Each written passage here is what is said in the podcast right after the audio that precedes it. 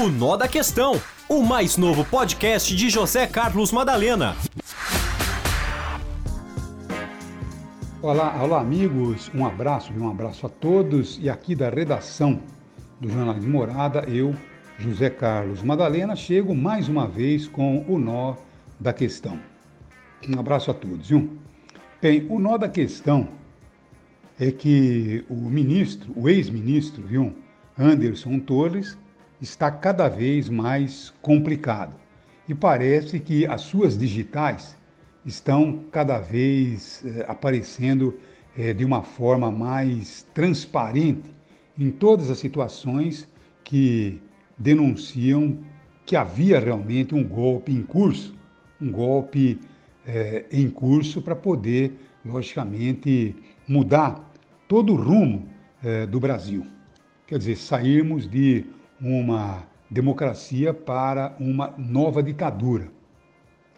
Porque ontem, mais uma vez, o ministro foi ouvido pela Justiça, pela Polícia Federal, e ele acabou se enrolando mais uma vez, se complicando, caindo em contradições, porque, na verdade, eh, não há como né, o Anderson Torres escapar das denúncias. Primeiro, com a minuta do golpe que apareceu na sua casa onde havia ali toda a estrutura de um golpe militar e estava exatamente no meio de documentos importantes, de fotografias da família, e não era uma minuta que seria descartada como ele tentou justificar. Ninguém caiu na sua justificativa.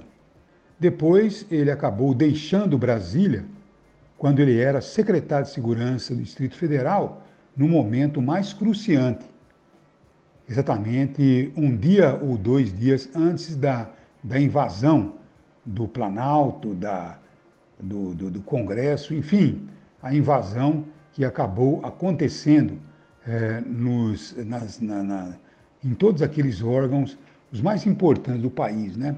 Então, a verdade é que é, as digitais do Anderson Torres estão aparecendo cada vez de uma forma mais é, translúcida.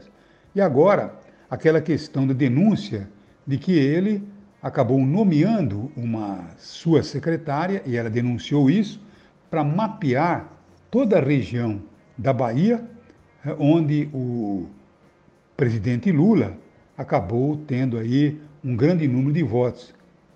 E o objetivo da polícia rodoviária era complicar exatamente a movimentação de eleitores pelas rodovias, principalmente aqueles eleitores que eram conduzidos por ônibus. Então a situação está cada vez mais difícil para o Anderson Torres, que continua preso, embora tenha revelado aí graves problemas de saúde. Mas acontece que eh, fizeram ali exames eh, sugerindo que ele fosse para um hospital penitenciário, não aceitou, porque, na verdade, a coisa realmente está se complicando.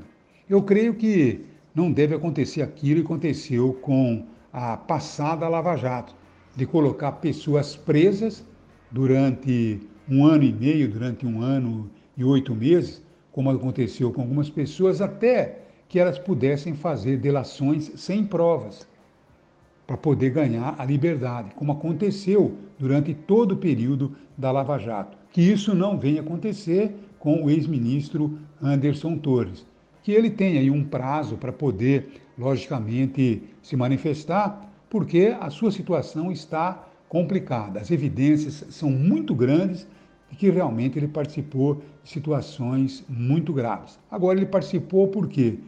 Mandado por quem? Autorizado por quem? Pelo seu chefe, o então presidente Bolsonaro?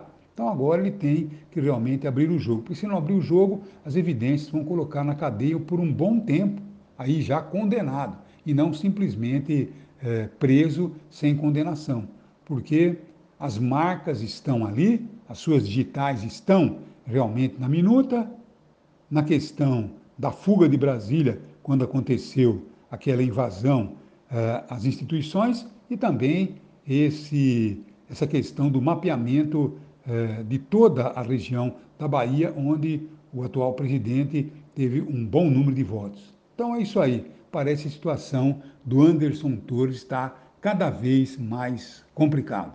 Um abraço a todos, esse é o Nó da Questão. Um abraço a todos. O Nó da Questão, o mais novo podcast de José Carlos Madalena.